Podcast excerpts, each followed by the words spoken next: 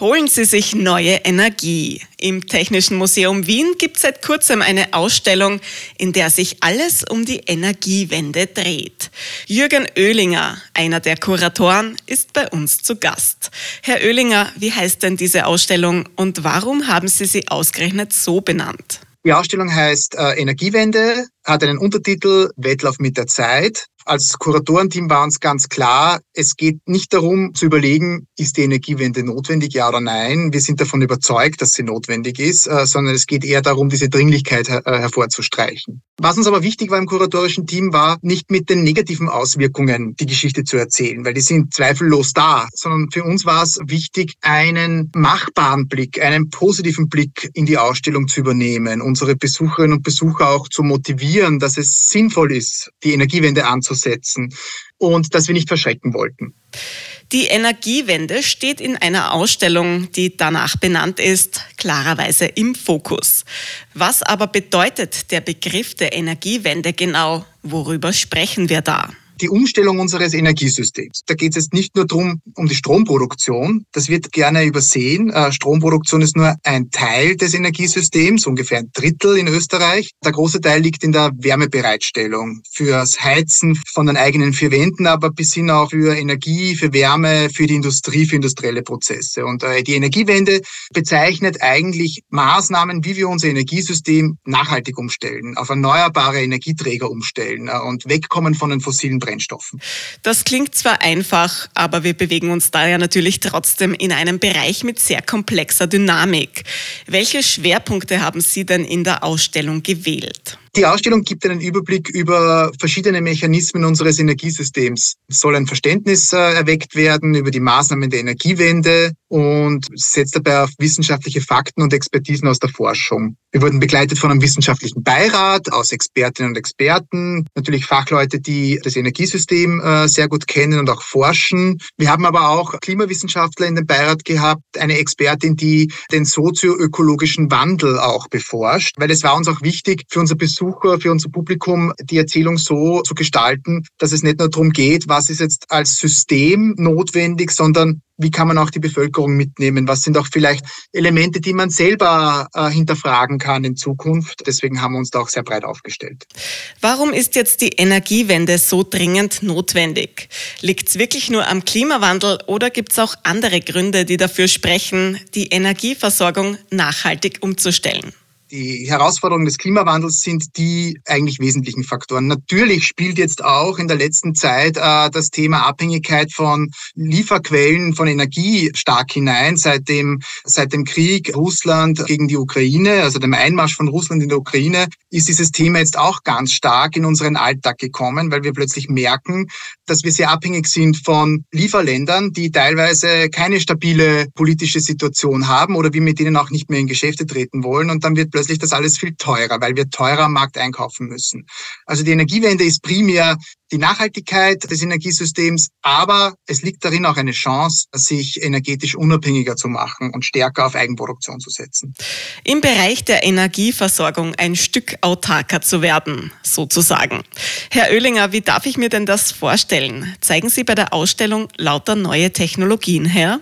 Für die Energiewende müssen wir jetzt nicht Technologien rundum neu erfinden. Es gibt schon viele Technologien, die sind schon da, die sind schon seit Jahrzehnten erprobt. Man muss sie nur konsequent umsetzen und erweitern. Da spreche ich vor allem auf Energien wie Wasserkraft, Photovoltaik und Windenergie. Die Technologien sind da. Da wird die Effizient hochgeschraubt, aber funktionieren tut's. Und da ist große, das große Thema, das konsequent auszubauen. Also wir sprechen natürlich auch neue Technologien an, wir präsentieren sie aber, aber nicht als die Allheilsbringer. Also wir haben auch eine Position zum grünen Wasserstoff, weil wir natürlich sehen, die Diskussion nimmt da ganz stark Fahrt auf. Äh, wir wollen aber schon auch also wir beleuchten dort auch die Rolle, die grüner Wasserstoff, und ich betone, in Zukunft haben wird, äh, weil jetzt äh, grüner Wasserstoff noch in einer Entwicklungsphase ist. Also die Technologien sind bekannt, wie man grünen Wasserstoff mittels Elektrolyse erzeugen kann. Es wird am Effizienzgrad weitergeschraubt. Aber grüner Wasserstoff wird im Prinzip aus der Überproduktion von erneuerbaren Energieträgern äh, erzeugt. Äh, die muss erst ausgebaut werden und die hat man dann nur im Sommer. Europa wird sich laut einer Berechnung der Johannes Kepler Universität äh, bis 2050 nur circa mit 50 Prozent des Bedarfs äh, selbst decken können. Und wir stellen eben in unserer Ausstellung hier auch ein bisschen die Frage, wo soll denn grüner Wasserstoff stärker eingesetzt werden? Und da ist sicherlich die Industrie ein wesentlicher Faktor, weil da braucht man die hohen Temperaturen, aber auch den grünen Wasserstoff als Rohstoff. Dort ist die Mobilität in einem gewissen Segment interessant. Für das sollte der grüne Wasserstoff dann eingesetzt werden. Oder vielleicht auch die E-Fuels, die dann stärker äh, den Bereich Flugverkehr oder Schifffahrt abdecken werden. Beziehungsweise ist grüner Wasserstoff auch geeignet dafür, Überproduktion aus dem Sommer in den Winter zu tragen. Aber das sind alles sozusagen Elemente, die oder eine Rollen, die grüner Wasserstoff einnehmen kann. Die große Frage wird aber sein, ist es mit grüner, wie können wir es schaffen, dass grüner Wasserstoff das wirklich alles abdecken kann? Und die meine Antwort auf diese Frage wird sein, 100 Prozent wird es nie möglich sein. Wir werden auch an anderen Schräubchen drehen müssen äh, und uns nicht nur auf so Technologien wie grüner Wasserstoff verlassen können. Alles klar. Danke für diese Einschätzung. Die Ausstellung im Technischen Museum Wien ist ja auf ganzen fünf Ebenen untergebracht. Ich stelle mir das ja sehr umfangreich vor. Können Sie vielleicht ein bis zwei Beispiele nennen, was es da konkret zu sehen gibt? Wir haben natürlich in den verschiedenen Bereichen interessante Ansätze. Ich möchte da jetzt vielleicht mal zwei herausheben, die besonders interessant sind aus meiner Sicht, weil die auch dieses Zusammenspiel zwischen Klimaproblematik und Energiewende transportieren. Das eine ist, wir spüren es jetzt schon, das Klima, das Wetter stellt sich schon um, die Auswirkungen sind da und wir merken jetzt im Sommer, die Hitzeperioden werden immer stärker. Also wir haben mehr und mehr Hitzetage, das zeigen wir in der Ausstellung, die sind in den nächsten 20 Jahren immer mehr äh, zu erwarten. Also es gibt immer mehr Hitzetage, äh, Temperaturen über 30 Grad und Tropennächte, Temperaturen über 20 Grad im gesamten österreichischen Bundesgebiet. Und damit steigt jetzt auch das Bedürfnis, Häuser und Wohnungen zu kühlen äh, mit Klimaanlagen. Und das ist natürlich ein Teufelskreis, weil ich brauche dann wieder mehr Energie und das ist wieder schädlich fürs Klima, wenn die Energie nicht erneuerbar bereitgestellt wird. Was man aber machen kann, und das, äh, wir zeigen das anhand äh, von einem Bereich in der Ausstellung, ist, äh, man kann die Gebäude besser dämmen. 40 Prozent der Emissionen im Gebäudebereich äh, kann man durch Dämmung wegbekommen, also CO2-Emissionen. Da ist ein ganz großer Hebel drinnen. Gedämmte Gebäude sind besser isoliert, äh, halten auch die Temperaturen länger, auch im Sommer.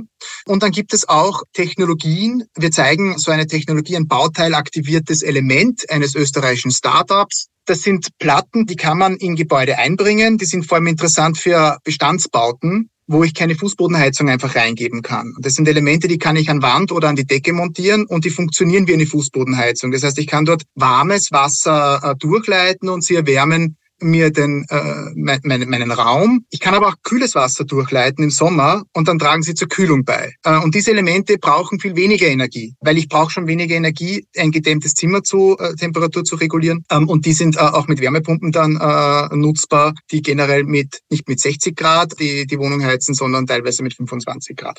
Das ist zum Beispiel so ein ganz eine spannende Wechselwirkung. Und eine zweite, die ich noch bringen wollte, da geht es auch um den um die Mobilität. Natürlich ist äh, wird immer äh, diskutiert, welcher Motor ist beste. Äh, und es gibt jetzt auch Diskussionen über E-Fuels und so weiter, aber damit möchte ich gar nicht äh, länger, da möchte ich mich gar nicht länger aufhalten. Die Batterie wird jedenfalls eine sehr entscheidende Rolle spielen in der Mobilität der Zukunft. Und Batterien sind momentan noch sehr stark von äh, kritischen Ressourcen abhängig, die mit viel Aufwand aus der Erde geschürft werden oder auch mit ganz starken Auswirkungen auf das dortige Klimasystem. Und dann werden die quer über den Globus zu uns äh, transportiert mit Frachter, die mit Schwerl betrieben werden. Also das heißt, der Fußabdruck von Batterien ist äh, noch nicht sehr gut. Äh, da zeigen wir äh, jetzt in unserer Ausstellung zum Beispiel Forschungsarbeiten des Austrian Institutes of Technology, die in Wien an Batterien forschen, Batterien, die äh, mit Materialien arbeiten wie Magnesium und Natrium, die besser verfügbar sind und wo die Materialien auch stärker in Europa verfügbar sind, um hier auch einen besseren ökologischen Fußabdruck hinzubekommen. Jetzt mal abgesehen von Wärmedämmung und anderen Technologien, es macht ja sicher auch einen Unterschied, ob ich mit dem Fahrrad oder mit dem Auto unterwegs bin, oder? Das ist auch ganz wesentlich. Wir zeigen nicht nur technologische äh, Lösungen, äh, sondern auch Lösungen, die auf das Verhalten ansetzen oder beim Verhalten ansetzen. Und ein Beispiel ist hier auch das Mobilitätsverhalten. Also Lösungen anzubieten, die ein äh, Mobilitätsverhalten fördern, das jetzt nicht auf ein Einzelfahrzeug ankommt. Da sind natürlich Ballungsräume wie Städte vor allem gemeint, weil dort bewegen sich immer ganz viele Menschen äh, von Haustür zum Arbeitsplatz und zurück In den Regionen ist es nur bedingt bis teilweise auch gar nicht möglich, weil wenn ich aus entlegenen Regionen irgendwo hinfahren muss, bleibt mir oftmals nur die Möglichkeit, wirklich mit dem Pkw zu fahren. Und das, das ist dann auch so. Ja. Also das, es, es ist nicht eine Geschichte, den Pkw zu verbieten. Aber es gibt in der Stadt ganz spannende Projekte. Eines zeigen wir anhand des Superblocks. Das ist ein Konzept, das in, in Barcelona schon ganz stark entwickelt wurde. Und da geht es eigentlich darum, Blöcke oder in Wien heißt das Projekt Super Grätzel, also Grätzel äh, beruhigen primär. Das heißt, es werden nicht mehr klassisch Fahrtstraßen, Einbahn in eine Richtung, Einbahn in die andere Richtung und man fährt da relativ flott durch, sondern man lenkt mehr um, sodass eine Durchfahrgeschwindigkeit von maximal 20 kmh nur möglich ist. Und der Vorteil ist, dass ich jetzt mit dieser niedrigen Durchfahrtsgeschwindigkeit stärker wieder den Raum auf der Straße beleben kann für die Bewohnerinnen und Bewohner. Ich kann auch stärker begrünen. Ich kann auch äh, Infrastruktur anbringen für Stadtraumkühlung, Wasserduschen, äh, Springbrunnen äh, und das trägt dann auch wieder zum, äh, zum Mikroklima bei in der Stadt und hilft auch wieder, Auswirkungen der Klimakrise in der Stadt zu bekämpfen. Da höre ich ja fast ein bisschen raus, dass die aktuelle Situation, die Dringlichkeit der Energiewende vielleicht auch Vorteile für uns hat. Wie sehen Sie das, Herr Oehlinger? Ich bin absolut davon überzeugt, dass es Chancen birgt. Und ich weiß, dass die Diskussion jetzt sehr besorgniserfüllt ist. Das kann ich auch verstehen weil das Thema auch sehr kompliziert ist. Und es wird dann immer auch gerne von dem unlösbaren Problem oder über das unlös jetzt noch nicht lösbare Problem geredet und das äh, sozusagen diktiert dann äh, den ganzen Diskurs. Aber man vergisst, man verliert die Sachen aus dem Blick, die schon möglich sind. Es ist immer schwierig, wenn es nur darum geht, worauf muss ich verzichten und meine Gewohnheiten ändern und auch habe dann Sorge, meinen Lebensstandard zu verlieren. Ähm, ich bin davon überzeugt, dass dem nicht so sein wird. Es zeigt auch äh, an Stadtraumbegrünung zum Beispiel, dass die Lebensqualität steigen wird, obwohl dann vielleicht doch nicht so viele Parkplätze in der Straße äh, vorhanden sind. Oftmals fällt es dann auch gar nicht mehr so auf, dass dort überhaupt Parkplätze waren, sondern man sieht halt dann den begrünten Bereich. Äh, das ist jetzt nur ein, eines der Beispiele. Ähm, ein anderes Beispiel ist Ausbau der erneuerbaren Energien. Da wird jetzt heiß diskutiert, äh, soll ein Windpark da oder dort entstehen. Und es gibt immer wieder mal gute Gründe, warum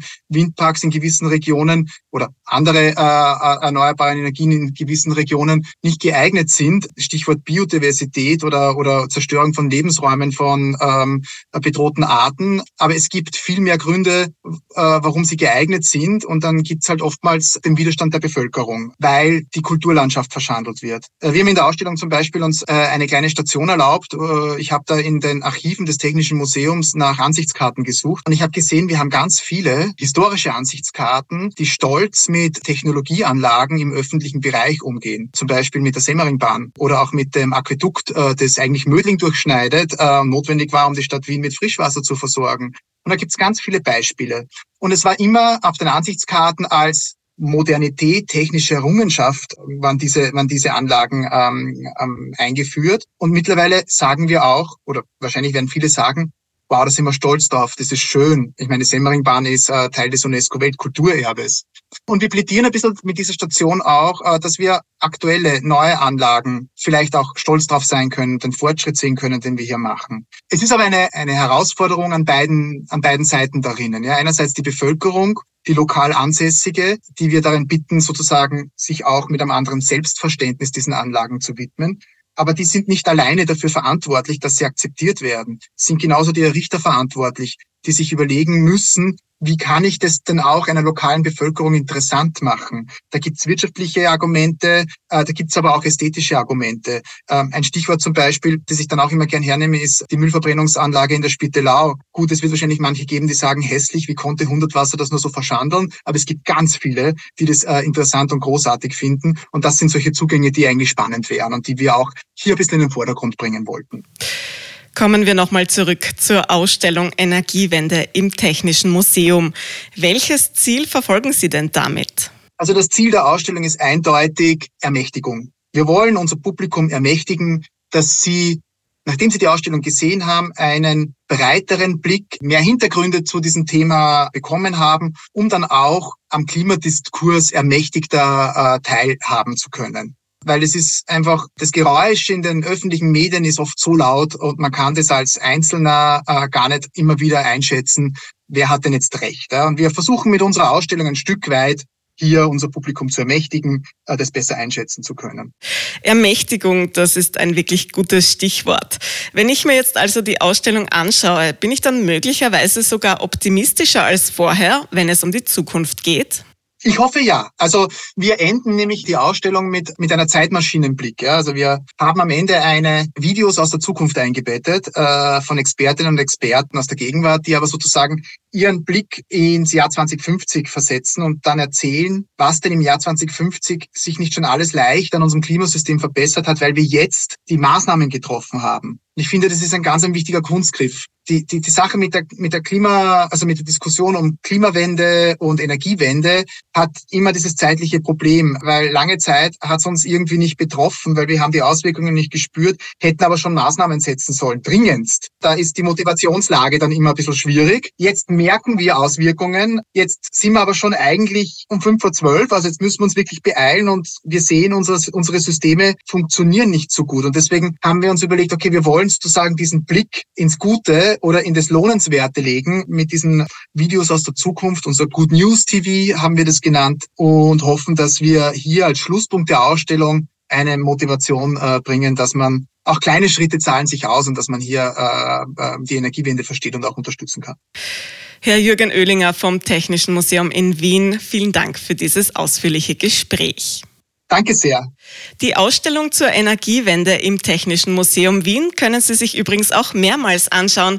Sie läuft noch bis Ende 2024. Alle wichtigen Infos dazu finden Sie online unter technischesmuseum.at.